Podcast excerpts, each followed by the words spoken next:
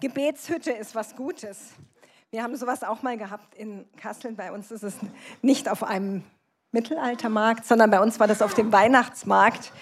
Und dann in der Schicht, als ich dort war, kam eine Dame rein und fragte, können Sie mir sagen, wo hier die Hütte des Wahrsagers ist? Und dann habe ich gesagt, nein, das kann ich Ihnen nicht sagen, aber Sie können gerne hier Platz nehmen. Das hat sie gemacht und sie hat Jesus ihr Leben gegeben und wir haben ähm, einfach in ihr Leben reinsprechen dürfen. Daher, das ist so cool, ähm, wenn wir den Menschen dienen. Genau. Ja, ich habe heute die Freude, hier sein zu dürfen. Ähm, ich kannte eure Räumlichkeiten schon. Ich war mal bei der Prophetenschule, die hier ja auch gelegentlich früher die Räumlichkeiten genutzt hatte hier. Ansonsten komme ich aus Kassel, bin verheiratet, wir haben zwei erwachsene Kinder und habe über Jahre ähm, prophetische Menschen ausgebildet. Jetzt tue ich das zum Teil auch noch, aber coache mehr Netzwerkleiterinnen oder wir beraten Gemeindegründer und ähm, Sozialwerke, mein Mann und ich. Und ich liebe es, in die Gegenwart Gottes zu gehen. Ich hätte eben andauernd einfach, also wir gehen ja nicht raus, ja, aber einfach anbeten können, einfach ähm, hätte mir tatsächlich fast für heute auch genügt, aber ich habe ja noch eine andere Aufgabe. Die habe ich hier mitgebracht und ich hoffe, ihr habt eure Bibeln auch mitgebracht. Manche haben es auf dem Handy, das geht auch mal. Ähm, also sehr gerne. Auch wir kommen auch zur Predigt am Livestream. Wir erwarten, dass Gott euch genau dort auch begegnet, zu euch redet, da wo ihr gerade seid, weil er ist echt real. Und das möchte ich nochmal reinsprechen. Ich habe ähm, die ganze Zeit im Lobpreis eben gedacht, ähm, hier ist eine Person, und ich habe eben gesehen, es hat sich eine junge Dame gemeldet als Gast. Dich meine ich nicht, denn es ist ein junger Mann und du hast noch nicht eine Entscheidung für Jesus getroffen. Das heißt, du hast noch nicht ganz klar gesagt, Jesus, sei du Herr meines Lebens, komm in mein Herz, reinige mich, dazu wäre der Weg dann zu Gott frei. Und ähm, ich wollte dir das jetzt zu Beginn des Gottesdienstes sagen. Ich bitte dich jetzt nicht, dich zu melden, das machen wir vielleicht nachher, aber ich wollte dir nur jetzt schon sagen, Gott sieht dich. Und er hat ähm, Leben für dich vorbereitet, er hat ähm, wirklich Dinge für dich vorbereitet, die du dir noch nicht vorstellen kannst, weil du bisher ohne die Realität eines Gottes durch Leben gegangen bist. Genau. Ich merke, es ist jetzt eine andere Salbung da, als heute Nachmittag. Ich merke das schon die ganze Zeit. Heute Nachmittag haben wir viel prophezeit und ich glaube auch, heute Abend wird auch prophezeit werden. Aber ich habe seit einer halben Stunde, Stunde ein Wort für euch als Gemeinde empfangen. Und ich würde das gerne mit euch teilen, bevor ich in die Predigt reingehe. Wenn ich das darf, ähm, ihr könnt es bitte prüfen, ihr checkt einfach, ihr wisst, ähm, es ist auch nichts, wo ich jetzt sage, oh, das stelle ich jetzt hier vor und es wäre dann schwer, das wieder zurückzunehmen. Sondern ich habe einmal einen Bibelvers bekommen, und zwar ist das Galater 4, Vers 19. Und ich sah eure Gemeinde ähm, wie ein Haus und es wird gerade eine Etage obendrauf gebaut. Und ich sah das im Geist, dass Gott gerade da eine, eine neue Etage baut und er spricht er möchte zu euch sprechen über neue Generationen. Es wird in, in drei bis fünf Jahren, auch ein bisschen länger, wird eine Zeit kommen, wo manche Staffelstäbe übergeben werden müssen. Es wird eine Zeit sein, wo manche, sei es aufgrund Alter oder weil sich Berufungen ändern, ähm, ihre Verantwortung abgeben werden müssen an die nächste Generation. Und der Herr möchte euch, ihr seid da sicherlich gut drin und auch jetzt, aber er möchte euch nochmal besonders in dieser Phase bitten, ähm, diesen Vers, den ich gleich vorlesen werde, zu beherzigen und damit zu arbeiten. Und zwar steht in Galater 4, Vers 19, und da spricht Paulus als ein Vater. Meine Kinder, um die ich abermals Geburtswehen erleide, bis Christus in euch Gestalt gewonnen hat. Hier spricht ein Mann über Geburtswehen. Vielleicht waren einige von euch dabei, als eure Frauen Babys geboren haben. Das ist etwas, wo, wo Dinge, die gereift sind, in dem Fall im Leben von Paulus, wo er etwas in seinem oder unter seinem Herzen getragen hat und dann im Gebet eine Bürde kommt und du liegst dann regelrecht in Wehen. Ich weiß nicht, ob ihr das kennt. Das ist ein Gebet, da reichen deine Worte gar nicht mehr aus. Du fängst an, wie eine Frau unter der Geburt etwas hervorzubringen. Ähm, das kann mit Stöhnen, mit Zungenbeten, mit einfach intensivem, innigem Gebet verbunden sein. Und Paulus beschreibt hier, dass er das zweimal tut. Einmal wird so ein Gebet immer dann erforderlich sein, wenn Menschen zu Jesus kommen, weil sie werden von neuem geboren. Das Wort Gottes sagt, bekam denn Zion, Zion bekam ihre Wehen und gebar ihre Söhne. Das heißt, wenn, wenn du einen Menschen zu Jesus führen willst, wirst du es immer wieder mal sinnvollerweise so tun, dass du in Gebetswehen liegen wirst. Oder irgendwer wird es tun. Und dann sagt er, aber ich liege abermals um Gebets, in Gebetswehen. Das heißt, das sind Menschen, die sind zum Glauben an Jesus gekommen, sie sind Christen, aber jetzt bedarf es dessen, dass Christus in ihnen Gestalt gewinnt. Weißt du, wenn du Jesus dein Leben gegeben hast, da hört es ja nicht auf. Jetzt gibt es Länder zu erobern, jetzt gibt es Bereiche in deinem Leben zu erobern und Christus da reinzukriegen, in deiner Familie, in deiner Psyche, in deinem Denken, deinem Fühlen, deinem Wollen, deinem Körper, dein Beziehungsleben, deinem Beruf, dem Leben deiner Kinder, deiner Nachbarschaft, dem Arbeitsplatz eben oder den Vereinen, wo Gott dich hingestellt hat, in deiner Stadt.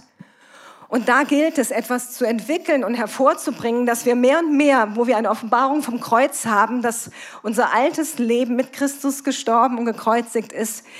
Wir haben eben gesungen, wir sind nicht mehr Sklaven. Ne? Wir müssen nicht mehr gehorchen, wenn diese Angebote des Feindes kommen. Das wird mehr und mehr ähm, Gestalt in uns gewinnen. Christus wird sichtbar und deutlich. Und dazu bedarf es aber auch wieder dieses innigen Gebetes. Und ich spüre den Ruf an euch als Gemeinde, dass ihr betet, dass tragfähige Persönlichkeiten heranreifen, dass Personen, die ihr Leben gegeben haben, dass sie auch in der Tiefe jetzt wachsen dürfen, in ihrer Persönlichkeit und ihrem geistigen Leben, dass sie wissen, hey, ich gehe nicht jetzt die nächsten 30, 40, 50 Jahre, je nachdem, wann Jesus wiederkommt und wie alt sie sind, in einen Gottesdienst und gehe wieder und mein Leben sieht so aus wie vorher, sondern dieses tiefe Gebet, Menschen hinein zu gebären im innigen Fürbitte, dass sie stabil werden, dass Christus in ihnen Gestalt gewinnt und sie wiederum Verantwortung werden übernehmen können. Und wer das von euch so empfängt, wer das so hört, wer es im Geist hört, den will ich wirklich rufen. Schreibt dir das mal auf, weil wir hören so viele Dinge in unserem Leben und das Wort kann sehr schnell wieder weg sein. Aber Gott ruft euch wirklich für die nächsten drei bis fünf Jahre, damit dann eine Generation da ist, die stabil ist und die Dinge übernehmen wird können. Yes, checkt es, bewegt es. Und dann gehen wir davon aus, dass wirklich hier, weil der Herr hat hier was vor. Ich sehe diese, diese, diese nächste Generation, sie wird nochmal eine ganz andere Vision haben. Sie wird regional sehr starken Einfluss haben. Wird wirklich, und Menschen werden nicht nur errettet werden, sie werden in eine tiefe Realität des Lebens mit Christus kommen und ihre Leben werden transformiert. Und es wird so sichtbar sein, dass diese Stadt und diese Region staunen wird. Und da ja, lädt er uns ein, Teilhaber zu sein und da mit ihm zu arbeiten, dass das hervorkommt. Ja, Herr, wir, wir laden dich ein, jetzt dein Werk zu tun wir geben dir auch dieses Wort jetzt ab. Ich gebe dir hier ja, das Missionswerk, ich gebe dir diese Gemeinde und ich, ich rufe aus, dass das, was du geplant hast, dass es zustande kommt. Wir beten, dass du Verantwortungsträger herein, ja, heranreifen lässt, Berufungen wirklich zustande kommen und nicht geraubt werden. Und wir beten darum, dass es tief geht, dass es wirklich tief geht im, im Geist, dass das Evangelium tief geht, dass es nicht an der Oberfläche bleibt, sondern dass es ganz tief hineingeht und Leben transformiert werden, in einer tiefen Innigkeit mit dir stehen und nicht mehr anders können, als dir ihr ganzes Leben Tag für Tag immer wieder auszuliefern, Herr. Und so laden wir dich ein, dass du jetzt auch kommst, Heiliger Geist, und noch mich befähigst, weiter zu predigen, dass du die Geschwister befähigst, im Geist zu hören, zu empfangen und dann dein Werk dadurch tust, Herr, in Jesu Namen. Amen. Amen. Ja. So, jetzt dürfen wir die Bibel wieder aufschlagen. Diesmal bitte ich euch bei 2. Chronik 20 in einem ganz auch wieder sehr bekannten Abschnitt der Bibel mit mir zu starten. Das ist eine Kampfes, bedrohliche Kampfessituation. 2. Chronik 20, bitte. Ja, das kommt dann. Ja, danke. Ich darf noch mal weg. Darf noch mal kurz weg. ähm, nee, brauch, brauchen wir auch noch nicht, diese Folie, danke. In diesem Abschnitt ist es so, dass das Volk Israel ähm, einer feindlichen Armee gegenübersteht, die zahlenmäßig massiv überlegen ist. Es sieht also rein natürlich so aus, als ob sie keinerlei Chance hätten. Ich mache jetzt mal gleich, bevor wir in den Text gehen, übertrag das mal gleich auf dein Leben. Könnte es eine Situation geben, wo du sagst, ähm, das überfordert mich, oder da ist das, was mir entgegensteht, scheinbar nicht zu bewältigen, ähm, dann hör genau zu, denn da kommt jetzt das Wort des Herrn rein. Ähm, hat sich wieder umgeblättert. Sie, sie stehen da und der König, ähm, Joschafat, bekennt, ich habe Angst. Er als Staatsoberhaupt sagt, ich habe Angst, aber seine ähm, Lösung und die Strategie, die er dann hat, ist nicht, oh, jetzt ergeben wir uns kampflos, sondern sie rennen zu Gott. Und dann beten sie. Das ganze Volk kommt zusammen, die dort ansässig sind, und sie beten. Und in dieser Zeit, wo sie, ähm, wo sie beten, ähm, legt sich der Heilige Geist. Immer dann, wenn wir beten, bekommt Gott die Chance zu reden. Ja, wenn wir reden hin zu Gott, er antwortet so gern.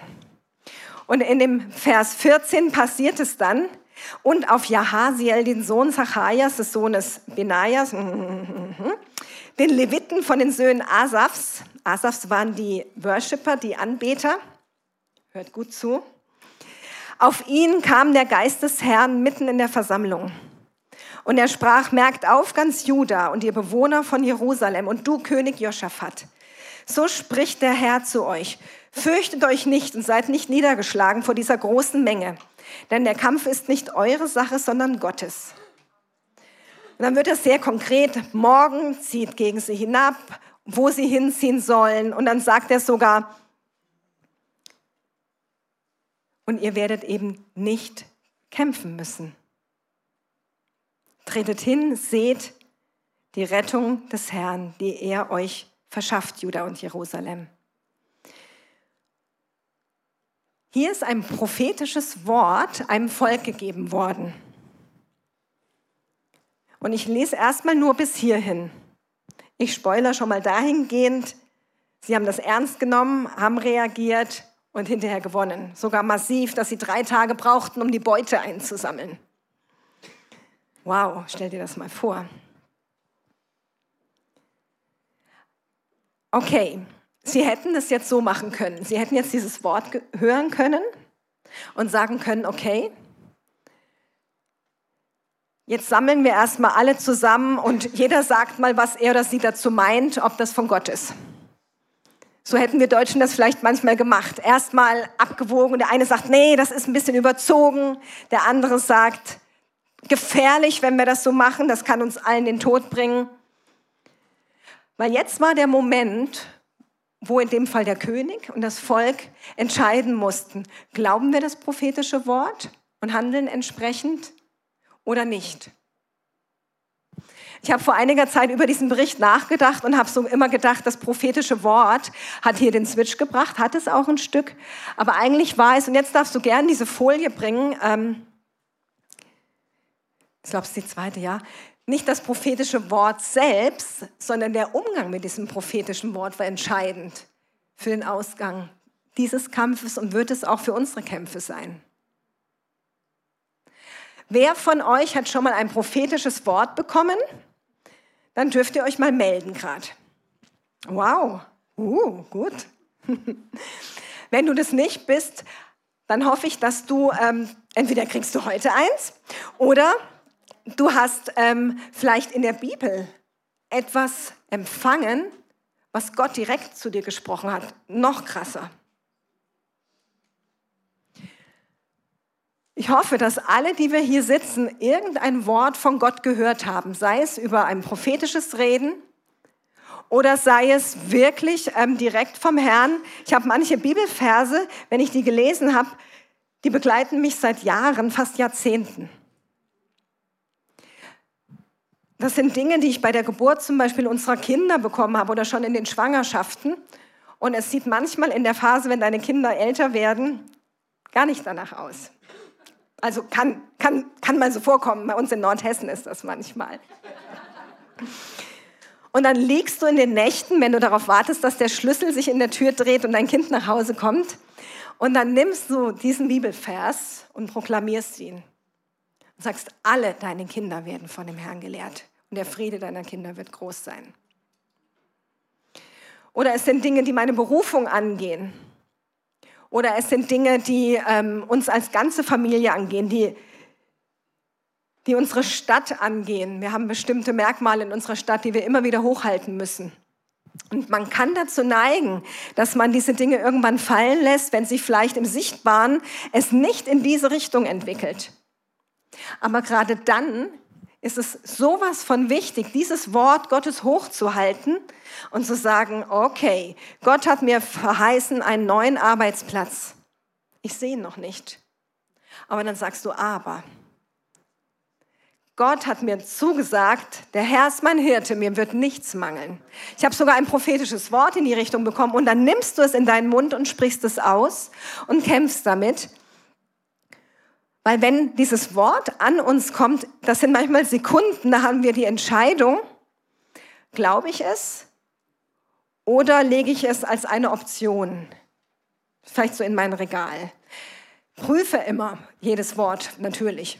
Bibelverse nicht aus dem Zusammenhang reißen, aber wenn etwas direkt in deinen Geist spricht, genauso bei einer Prophetie, dann und, und du prüfst es dann und manchmal ist es gut, eine andere Person noch dazu zu nehmen, einen Leiter, und zu sagen, okay, ich habe jetzt dieses Wort bekommen, was hältst du davon? Mein Geist ist angesprochen. Was denkst du? Können wir zusammen beten? Kannst du da eine Einschätzung geben? Aber wenn es dann euch allen klar ist, das war ein Wort vom Herrn, dann passiert etwas in unserem innersten Glaube entsteht, ja? Das Wort sagt im Römerbrief, Glaube entsteht durch das Hören, genau. Und dann ist es nicht nur so, dass unser Ohr, unser akustisches Ohr gehört hat, sondern unser Geist hat gehört. Das ist etwas anderes, ja? Da merkst du plötzlich, wow, jetzt kann mir jemand das ausreden. Jemand kann sagen, das ist doch gar nicht so, aber in meinem Innersten ist so eine tiefe Überzeugung und das nennt die Bibel Glauben. Und wenn wir ähm, auch prophetische Worte oder Schriftstellen, die er in unseren Geist gesprochen hat, sogenannte Rema-Worte mit Glauben verbinden, dann geschieht etwas, dass wir eine Phase, die ganz oft ist, nachdem wir ein prophetisches Wort empfangen haben, überbrücken. Nämlich dann kommt oft eine Zeit, wo wir darauf warten, dass es ins Sichtbare kommt. Es wäre schön, wenn Berufungen von dem Tag an, da man sie vielleicht zugesprochen bekommen hat oder im Geist empfangen hat, sofort lebt. Aber dazwischen ist noch ein bisschen meist Training, Charakterformung, Übung und du merkst ja selbst oft die Dinge, die dem entgegenstehen. Es kann auch manchmal auch das Umfeld sein. Aber ähm, wenn Gott gesprochen hat und du weißt, er war es, dann nimm dieses Wort und arbeite damit. Denn solche Prophetien zum Beispiel sind eine Einladung.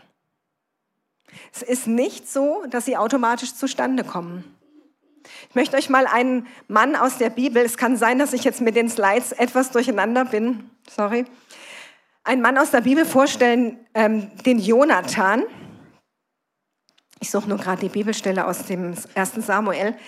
Wisst ihr, dass auf Jonathans Leben, Jonathan war der Freund von König, dem späteren König David und der Sohn des damals ähm, aktiven Königs Saul. Danke, ich habe noch irgendein Verb, äh, Adjektiv gesucht, passt, war gar nicht nötig. In 1 Samuel 23 sagt er selbst in einem Gespräch mit David im Vers 17, und Jonathan sagte zu David, also er sagte zu ihm, fürchte dich nicht, denn die Hand meines Vaters Saul wird dich nicht finden. Saul hatte nämlich David verfolgt. Und Jonathan hat sich da in dem Moment gerade um ihn gekümmert, dass er sich gut verbergen konnte. Du wirst König über Israel werden und ich werde der Zweite nach dir sein. Und auch mein Vater Saul hat erkannt, dass es so ist. Hier sehen wir, dass er David zuspricht, du wirst König werden. Und wisst ihr, was er über sich gesagt hat? Und ich werde Zweiter sein nach dir. Das war, ist er nie geworden.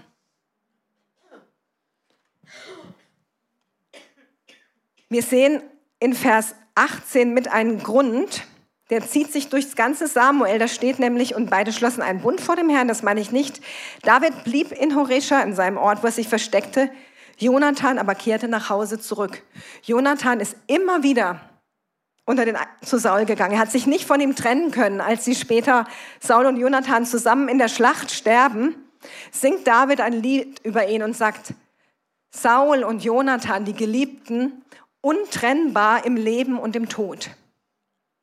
Und es wäre wichtig gewesen, dass er sich klar positioniert zu Gott und seinem Willen und nicht die bösen Taten seines Vaters praktisch nicht befürwortet hat er ja nicht, aber er hat es nicht geschafft, sich konkret dagegen zu stellen.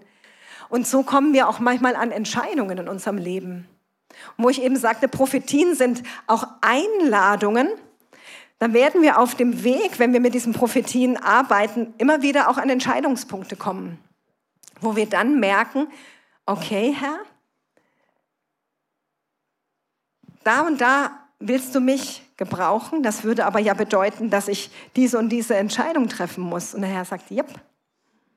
Dann hast du die Wahl. Wenn du es nicht gleich schaffst, du, der Herr lässt ja seine Berufung und Gaben sich nicht gereuen, aber du wirst eine Ehrenrunde drehen und du wirst wieder an diesen Punkt kommen.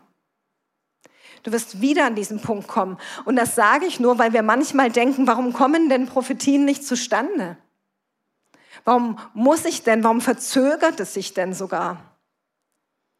Es gibt Reden Gottes, das ist ähm, souverän und das, also Jesus wird wiederkommen. Da können wir nichts gegen machen und auch nichts. Es gibt bestimmte Verheißungen und Prophetien, die stehen. Da müssen wir nicht äh, mit kämpfen, da müssen wir nicht für gehen. Das ist souveränes Reden Gottes, aber das meine ich jetzt nicht, sondern ich meine das Reden Gottes, wo du merkst, hier ist ein Ruf und Gott lockt dich, er lädt dich ein in ein von der Zukunft her kommen. Er ist ja ohne Raum und Zeit und er ist schon da und sagt, komm hier zu mir.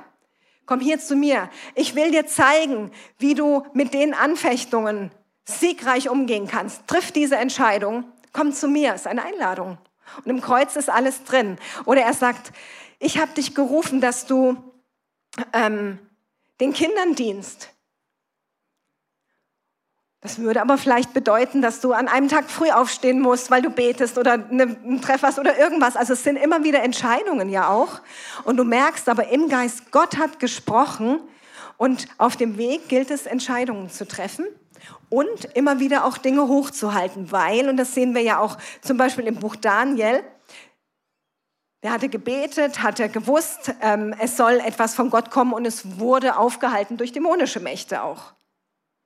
Manchmal dürfen wir auch fasten und beten, dass Prophetien zustande kommen. Wow.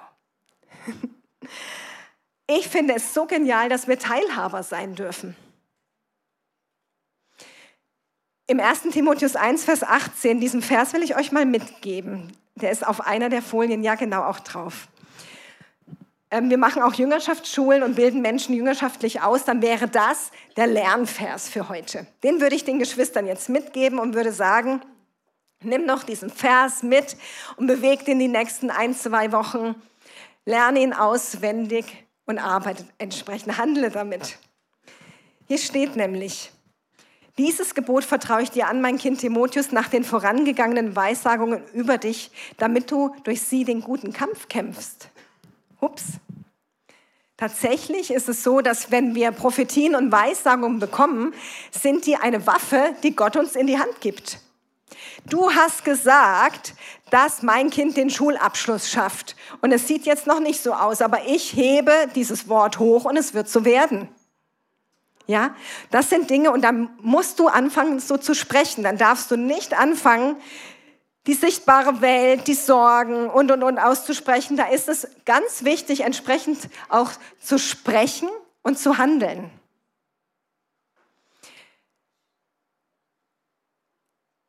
Sogar das beim Gleichnis vom Seemann steht, dass um des Wortes willen sogar Widerstand kommt. Hups.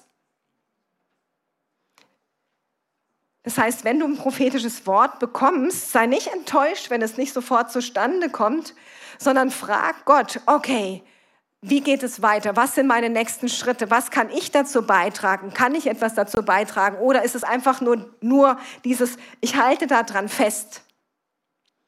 Das kann auch manchmal sein. Dem Paulus zum, ging es zum Beispiel so in Apostelgeschichte ähm, 27 und 28. Das will ich euch noch mal mitgeben.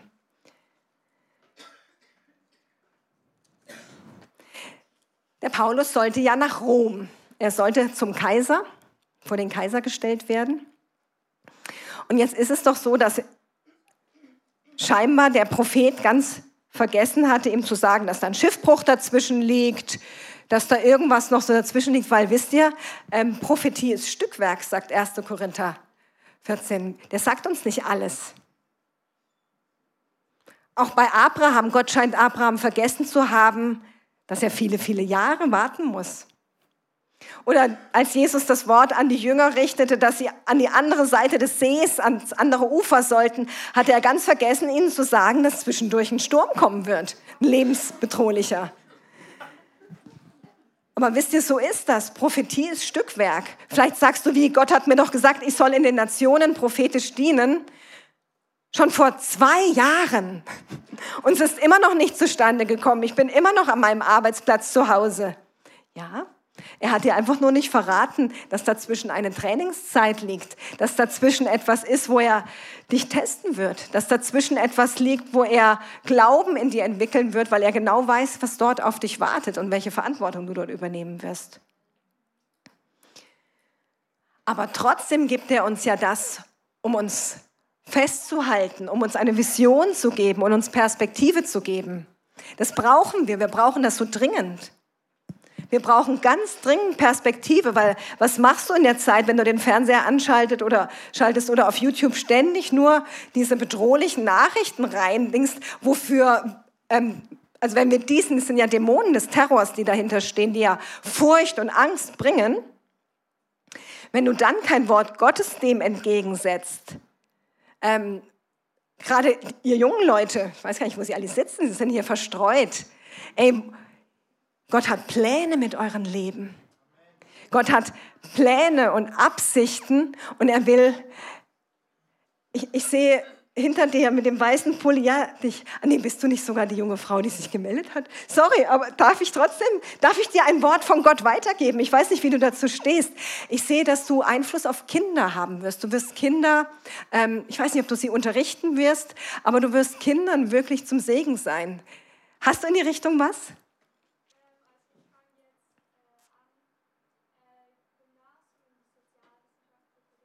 Ja, ich habe mir das gedacht. Ich sehe, da ist auch eine Gnade auf deinem Leben dafür. Das wird, nicht, wird dir nicht schwer fallen. Du wirst es gut hinbekommen und du wirst ähm, jungen Menschen wirst du wirklich Perspektive geben. Die kommen zu dir, die sind zum Teil, sind sie ähm, kognitiv vielleicht fit, aber ich sehe, du wirst einigen sogar in ihrer Identität stärken und sie werden ähm, in der Lage sein, gesunde Familien, gesunde Berufe zu ergreifen, weil Gott dich dorthin setzen wird. Und da will ich dich ermutigen, dass du das nimmst. Vielleicht machst du dir eine Notiz, schreib es dir auf, dass Gott etwas dir zugesprochen hat, weil es kann manchmal dauern, bis du das siehst. Aber dafür lohnt es sich zu leben. Und ich sehe, du wirst sogar ähm, andere Lehrer inspirieren.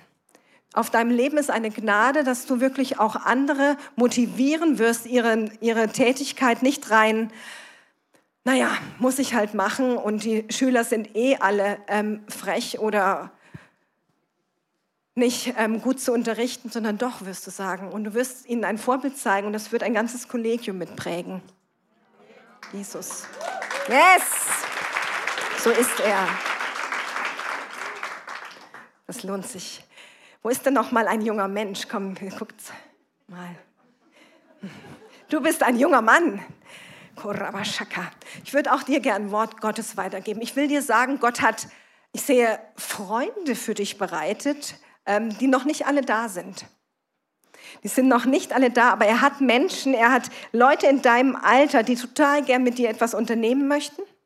Und die sind da und sie, ähm, sie werden mit dir stehen, wenn es auch mal haarig wird. Die ähm, werden dich mögen. Du wirst Spaß mit ihnen haben. Und ich will auch sonst über den Beziehungsbereich in deinem Leben die Gnade Gottes öffnen. Ich möchte sagen, dass da wirklich Gnade ist und ich sehe auch, dass Gott dir einen, einen wirklich guten Verstand gibt, gegeben hat. Manches merkst du noch gar nicht, manches ist noch, ähm, es, es sieht so aus, als ob Synapsen irgendwie noch nicht verbunden sind. Aber da kommen Dinge raus, da wirst du dich wundern und Gott wird dich segnen. Er wird dich segnen auch in dem, wenn du Dinge lernst, wenn du Dinge ähm, verinnerlichst, Ausbildung oder Studium und er wird dich dazu befähigen. In Jesu Namen. Jawohl. Amen. Wir waren noch bei Paulus, wo Gott ganz vergessen hatte, ihm zu sagen, dass er Schiffbruch erleiden wird. Er wusste nur, ich muss nach Rom, ich muss auch dort Zeuge sein. Und jetzt plötzlich haben sie da Schiffbruch und landen irgendwann auf einer Insel, Melite. Vielleicht war es Malta,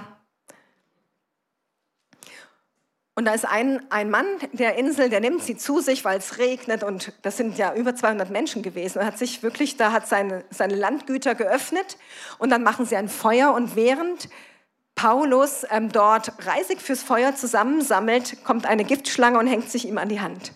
Und in dem Moment will ich mal lesen. Das ist Apostelgeschichte 28, die Verse ja, drei und vier. Als aber Paulus eine Menge Reisig zusammenraffte und auf das Feuer legte, kam infolge der Hitze eine Giftschlange heraus und hängte sich an seine Hand. Als aber die Eingeborenen das Tier an seiner Hand hängen sahen, sagten sie zueinander, jedenfalls ist dieser Mensch ein Mörder. Denn Dicke, die Göttin der Rache, ob schon er aus dem Meer gerettet ist, lässt ihn nicht leben.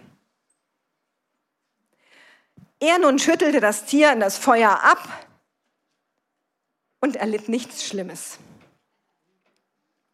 Du darfst mal jetzt die, es müsste die letzte Folie sein, mal bringen, weil da wollte ich euch mal einmal den Paulus und den Petrus, dem ging es nämlich ähnlich, der hatte auch eine Verheißung. Er hatte von Jesus mal eine Verheißung bekommen. Wenn du alt sein wirst, wird man dich binden und dich dorthin führen, wo du nicht hin willst. Und als er jung war, war er eigentlich in einer Zelle und sollte am nächsten Tag hingerichtet werden. Aber in der Nacht schlief er wie ein Baby, weil er hatte ja ein prophetisches Wort, ich werde alt werden. Und es war tatsächlich so, plötzlich kam ein Engel und hat ihn aufgeweckt die Ketten fielen von ihm an und der Engel sagt, gürte dich und zieh deinen Mantel an und zieh die Sandalen an die Füße, hat ihm die Türen des Gefängnisses geöffnet. Und er kam ähm, zum Haus seiner Freunde, wo sie alle nachts für ihn gebetet hatten. Diese beiden Männer hatten Verheißungen und Berufungen, wo sie wussten, die sind noch nicht zustande gekommen.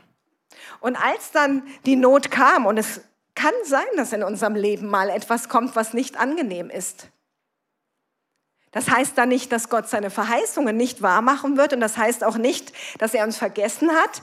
Das ist einfach so, weil wir auf dieser Erde leben und es einen dämonischen Bereich gibt, es das ganz normale Leben gibt, dem wir zu widerstehen haben. Aber da wir durch unsere Wiedergeburt versetzt sind in das Reich des Sohnes seiner Liebe, haben wir diese Chance. Wir haben das Wort Gottes bekommen und wir können sagen in diesen Momenten, ja, da ist eine Giftschlange, aber die wird mir mein Leben nicht nehmen. Ich schüttel die einfach ab und bin unbeeindruckt und gucke auch nicht alle zwei Minuten schwellig an und sterbe ich gleich.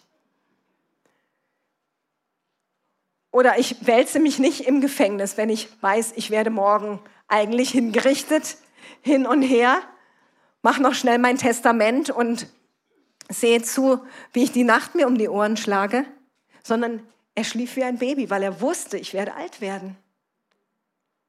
Und ich, irgendetwas wird geschehen in den nächsten Stunden, dass ich nicht hingerichtet werde aufgrund meines Glaubens. Und das ist etwas, was Gott uns geben möchte. Ähm, Hier drüben sitzt jemand, ähm, du bist in den Nächten und wälzt dich tatsächlich oft hin und her. Und Gott sagt dir, lass dir an meiner Gnade genügen. Ich bin genug für die Not, die dich schlaflos sein lässt.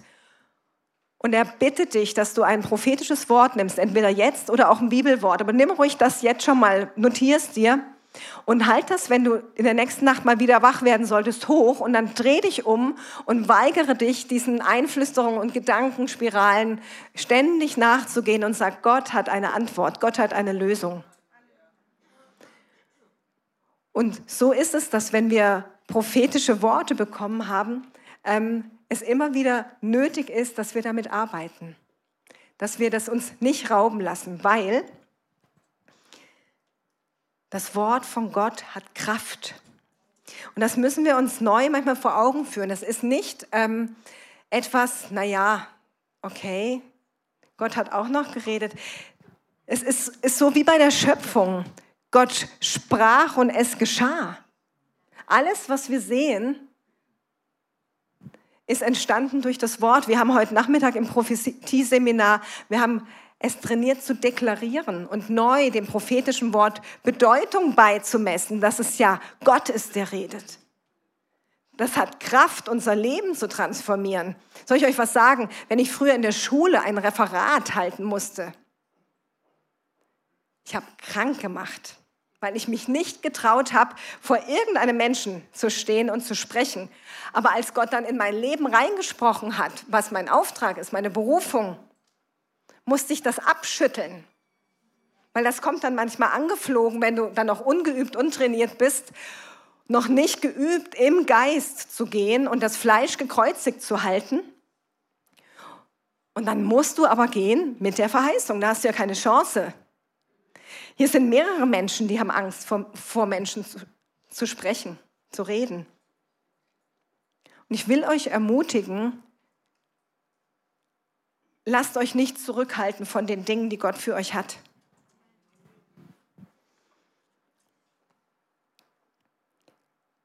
Prophetie ist immer, wir hatten eben kurz gesagt, Stückwerk. Ja? Das steht in 1. Korinther 13, Vers 9. Ganz oft ist Prophetie aber auch an Bedingungen geknüpft. Hast du schon mal eine Prophetie gehört, wo jemand wirklich sagt, wenn du hier und hier in meinen Wegen gehst, dann werde ich das kann sein, hör genau zu, wenn du eine Prophetie bekommst. Manchmal ähm, ist es gut, das Handy anzumachen, es mit aufzunehmen. Ich habe manchmal Dinge, wo Leute drei, vier Minuten über mir prophezeit haben.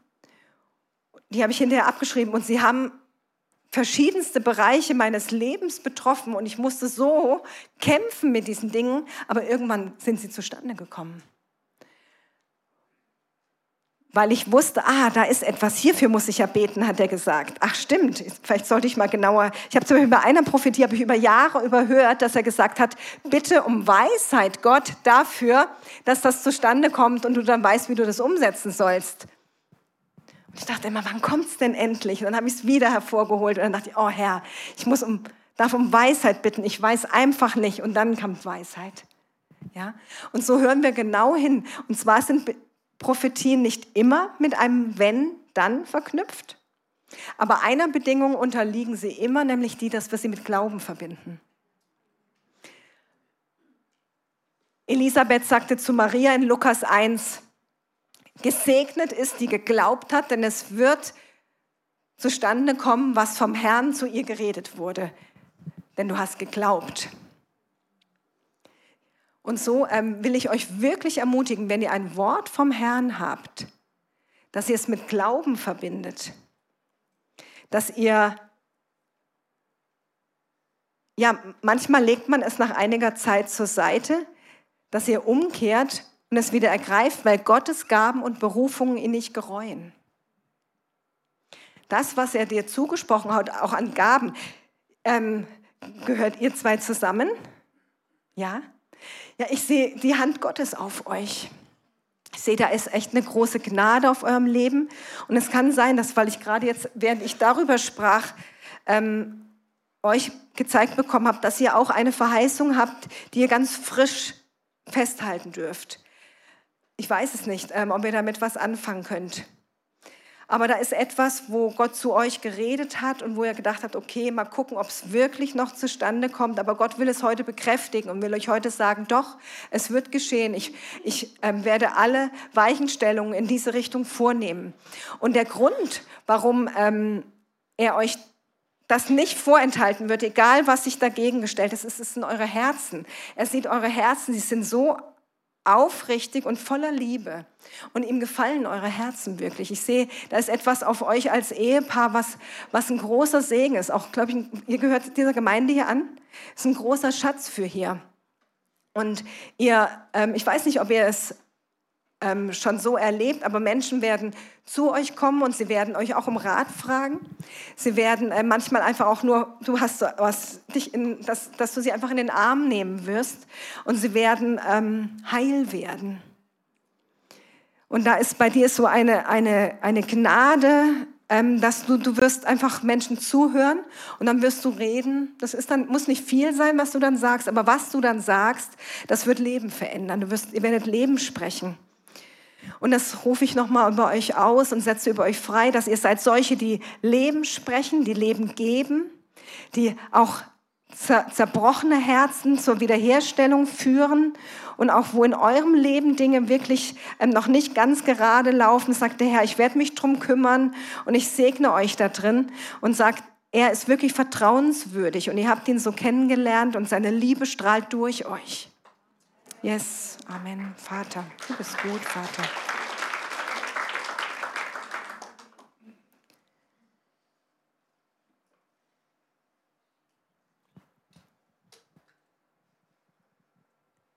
Wer von euch hat noch nie beim Bibellesen Gottes Stimme gehört oder gelesen oder noch nie gemerkt, jetzt spricht Gott zu meinem Herzen? Ist jetzt blöd, sich zu melden. Gut. Ich möchte es euch jungen Leuten noch mal sagen.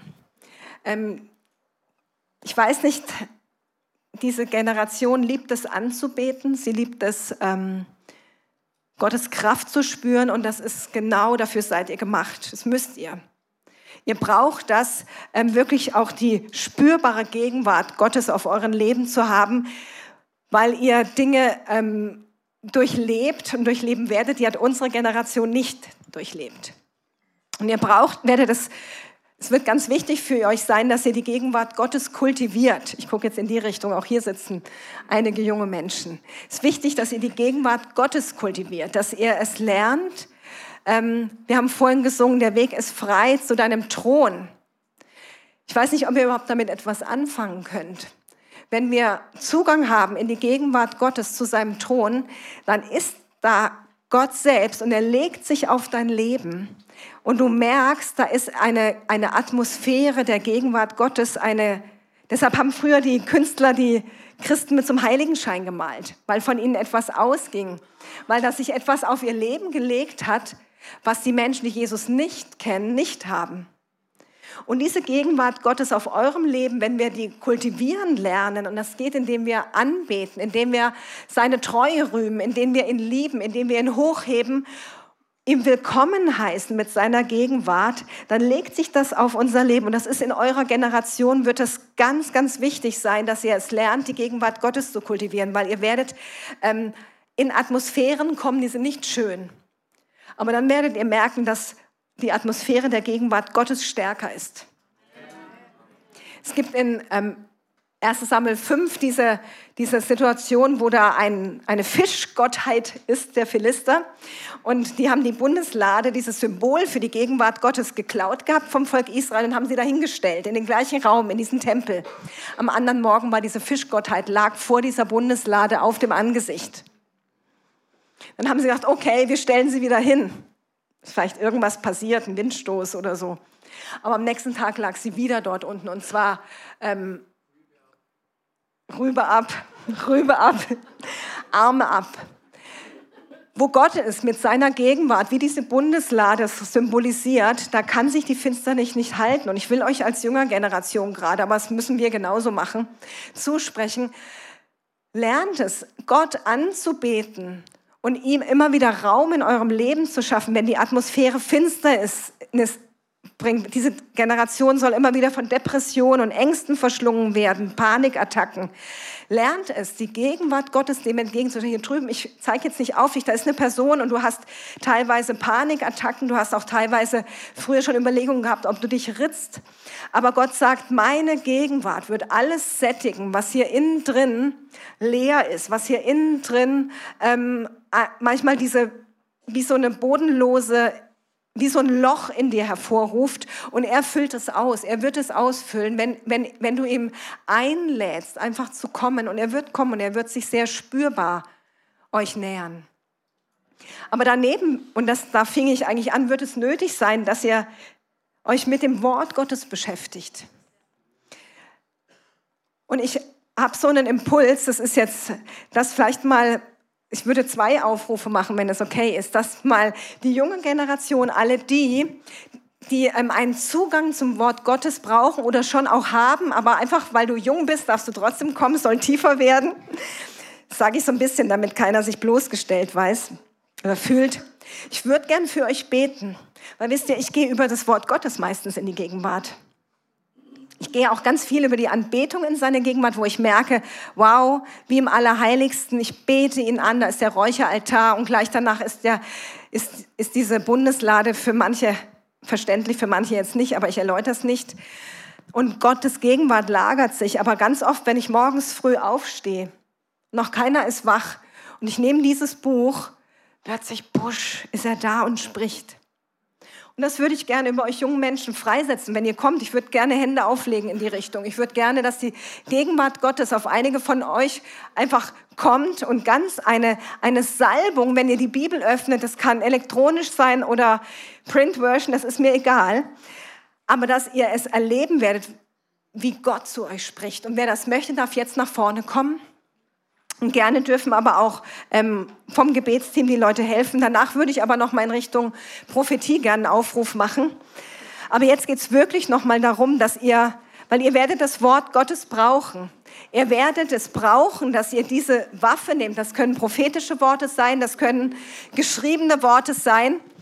Aber das ist, ich hatte eine Frau in der Jüngerschaftsschule, die hat die Bibel aufgeschlagen und gesagt, die könnte auch in Chinesisch geschrieben sein. Ich verstehe nichts, wenn ich es lese. Aber Gott möchte euch eine Beziehung zu seinem Wort geben, eine Beziehung dazu, dass ihr ihn hören könnt, dass ihr merkt, da ist etwas, wo er zu euch spricht. Ja, darf ich ähm, euch, euch Gebetsteam dazu bitten? Ich weiß nicht, ob die schon alle da sind, wahrscheinlich nicht. Ne? Aber gerne. Wir segnen euch, dass das Wort Gottes euch, ihr es liebt, dass ihr es schmeckt. Es, ruf schon mal aus, es soll für euch werden wie Honig. Es soll für euch sein wie Honig, wenn ihr das Wort aufschlägt. Schlagt. Es soll für euch sein wie Honig und ihr werdet hingezogen zur, zum Wort Gottes. Es ist nichts Ödes, nichts Totes, nichts Langweiliges, nichts, was nur für Opas und Omas ist, sondern ich sage das Wort Gottes. Es ist, ihr werdet es wie, wie Laserschwerte gebrauchen. Es wird, wird, wird aus eurem Mund hervorkommen und ihr werdet Worte aussprechen und Menschenleben werden verändert. Ein Wort von Gott reicht, um Depressionen wegzunehmen und Menschen in ihrer Psyche wiederherzustellen. Ich sehe, einige von euch werden wirklich anderen jungen Menschen Wort Gottes bringen und die werden es im Geist empfangen.